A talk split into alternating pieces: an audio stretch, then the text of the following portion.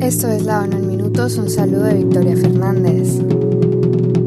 Los trabajadores humanitarios de las Naciones Unidas advirtieron este jueves que la situación en Gaza se está volviendo apocalíptica con hostilidades que hacen casi imposibles los esfuerzos humanitarios significativos. En una declaración conjunta, 27 organizaciones humanitarias pidieron el cese inmediato de los combates, subrayando que la situación ha escalado a niveles sin precedentes. Las organizaciones calculan que más de 1,8 millones de personas en Gaza son desplazados internos. La mayoría de ellos se refugian en instalaciones instalaciones de la Agencia de las Naciones Unidas para los Refugiados Palestinos, los cuales se encuentran congestionados, lo que expone a los refugiados a un acceso extremadamente deficiente a instalaciones higiénicas. Señalan que los 2,3 millones de habitantes de Gaza carecen de alimentos suficientes y agua potable y se enfrentan a la desnutrición. Dada la magnitud de los daños en las instalaciones sanitarias, el agua y el saneamiento, el riesgo de los brotes de enfermedades es muy alto. Mientras tanto, las tropas israelíes entraron el jueves en la ciudad de Han Yunis, en el sur de Gaza, donde se refugian cientos de miles de personas desplazadas. Por su parte, la Oficina de Coordinación de Asuntos Humanitarios reportó que más de 100 personas habían muerto este miércoles en el bombardeo de varios edificios residenciales en el campo de refugiados de Jabalia, en el norte de Gaza.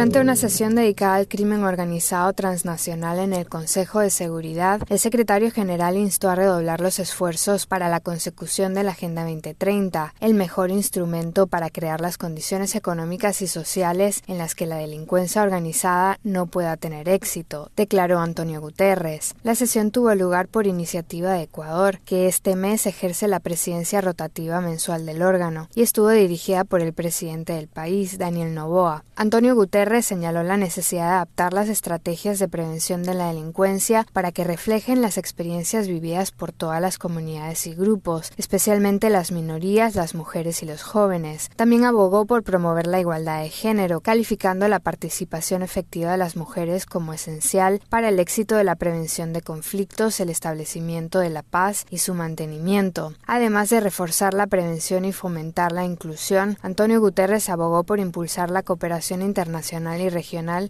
y así facilitar la recopilación, la puesta en común y el intercambio de datos. También abogó por fortalecer el Estado de Derecho.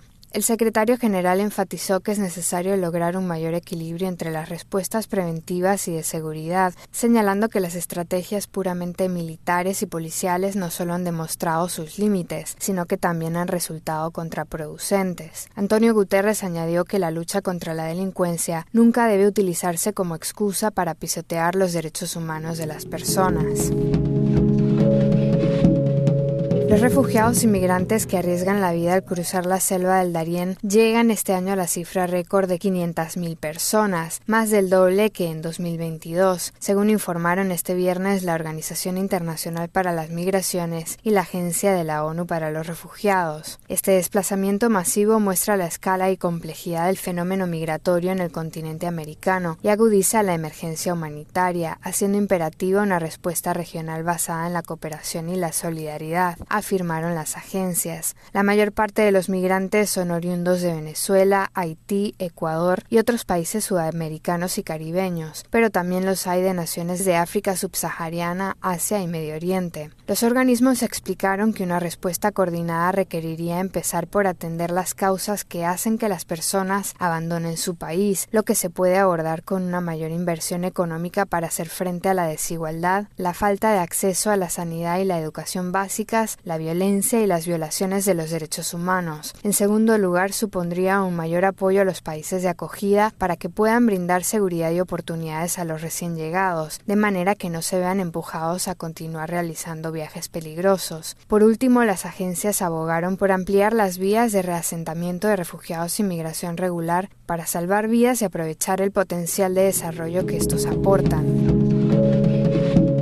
Según un nuevo estudio publicado este jueves en The Lancet, es probable que cada año al menos 40 millones de mujeres sufran un problema de salud a largo plazo causado por el parto. El estudio, que forma parte de una serie especial sobre salud materna, muestra una elevada carga de afecciones postnatales que persisten en los meses o incluso años posteriores al parto. Entre ellas figuran el dolor durante las relaciones sexuales, el dolor lumbar, la incontinencia anal y urinaria, la ansiedad, la depresión, el dolor perineal, el miedo al parto y la infertilidad secundaria. A pesar de su prevalencia, estas enfermedades se han descuidado en gran medida en la investigación clínica, la práctica y la política, señala el documento. Los autores del artículo reclaman un mayor reconocimiento de estos problemas comunes en el sistema sanitario, muchos de los cuales se identifican tarde, cuando las mujeres ya no tienen acceso a los servicios postnatales. En su conjunto, la serie aboga por un sistema sanitario que no solo proporciona servicios de maternidad respetuosos y de alta calidad, sino que también prevenga la mala salud y mitigue el impacto de desigualdades, incluyendo medidas específicas que apoyan a las mujeres y niñas más vulnerables.